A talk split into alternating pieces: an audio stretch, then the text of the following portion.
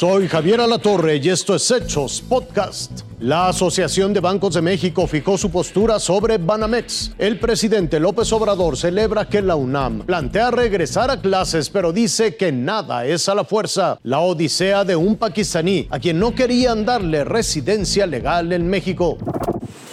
Los esfuerzos del gobierno federal para que los menores vuelvan a las aulas se mantienen ya que las escuelas no son foco de contagio de SARS-CoV-2, así lo reiteró el presidente López Obrador es convencer, persuadir, no imponer nada, pero tenemos que argumentar, no decir este, el contagio ahora es terrible y cerremos las escuelas. López Obrador celebró que la Universidad Nacional Autónoma de México busca incorporarse a clases presenciales en febrero. Celebro de que la UNAM dio a conocer que va a empezar a analizar, va a empezar a revisar si conviene el regreso a clases presenciales. Ya es un avance. Por último, rechazó las cifras de del INEGI que apuntan a que con la pandemia 5 millones de estudiantes abandonaron la escuela. Sí, han habido quienes por la pandemia no han asistido a clases, pero no en esa cantidad. Irving Pineda, Fuerza Informativa Azteca.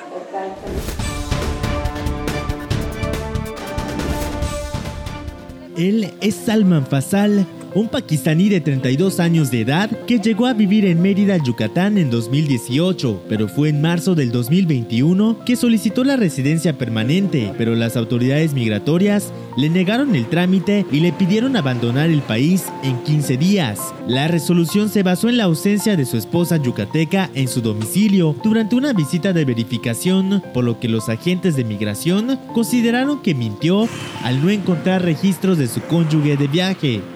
Going to USA on visit visa, on visit visa. And when the immigration came to my house, I don't know, I cannot speak Spanish, and I request to them, please give me one translator, or I can call to someone that explain you about my situation. But they say that you don't have permission. Tras una larga travesía, Salman acudió con un asesor jurídico en materia de defensoría pública, quienes interpusieron un recurso de revisión ante autoridades migratorias no tendría que haberse complicado más la vida de este migrante por cuestiones que estaban acreditadas en documentos que eran parte del expediente. El camino fue largo, pero hoy Salman cuenta con la residencia permanente y vende ropa en el tianguis del Parque de la Ixtabay. My job, now after get permanent, I start working in tianguis. I sold the ropa Pakistani and sensu cosmetico because here the pandemic, here the pandemic, a lot of job, a lot of,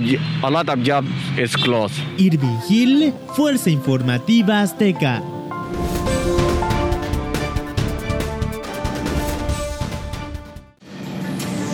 La desincorporación de operaciones en México del banco estadounidense Citi es algo normal. De hecho, es una práctica que ha implementado en gran parte de los países donde opera. Así lo aseguró el líder de los banqueros en nuestro país. No nos preocupa porque es importante tener claro que la, el Citi ha definido desde hace años o meses que va a dedicarse al mercado corporativo y a la banca de inversión. Y eso ya lo hicieron en 13 países en Asia, ya habían anunciado que lo iban a hacer en todo el mundo y lo van a hacer en México. No nos preocupa y son transacciones que suceden como suceden en todas las partes del mundo. En conferencia de prensa, Daniel Becker pidió esperar y además dijo hay un marco legal para que se lleven a cabo.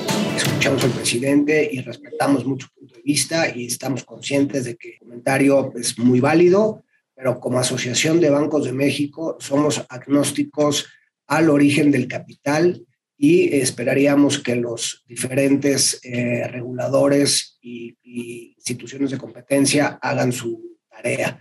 En otros temas, descartó que la nueva variante de COVID-19 afecte la recuperación y ahora significa una oportunidad comercial para Norteamérica. Está ahí y sigue generando temas de cuellos de botella y de temas de, su, cadenas de suministro que pueden todavía presionar aún más los temas inflacionarios y también como todo genera una oportunidad para que México, Estados Unidos y Canadá se integren aún más. Afirmó que el crédito bancario ha entrado en una etapa de recuperación y como ejemplo están el automotriz y de consumo. César Méndez, Fuerza Informativa Azteca. Esto fue Hechos Podcast.